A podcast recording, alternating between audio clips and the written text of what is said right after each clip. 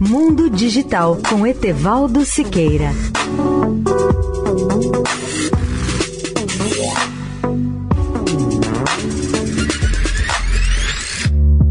Olá, ouvinte da Eldorado. Um grande ataque de ransomware afetou milhares de empresas norte-americanas horas antes do início do fim de semana prolongado do Dia da Independência dos Estados Unidos.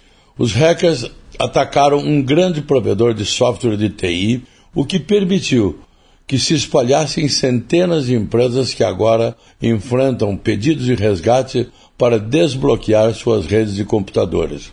Na manhã de sábado, a Caseia, uma empresa especializada em tecnologia da informação, confirmou o que chamou de um ataque cibernético sofisticado.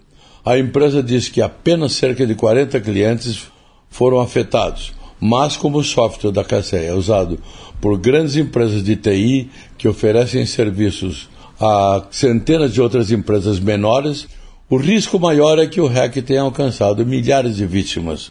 A Cassia recomendou aos seus quase 40 mil clientes que desconectem o software Cassia imediatamente.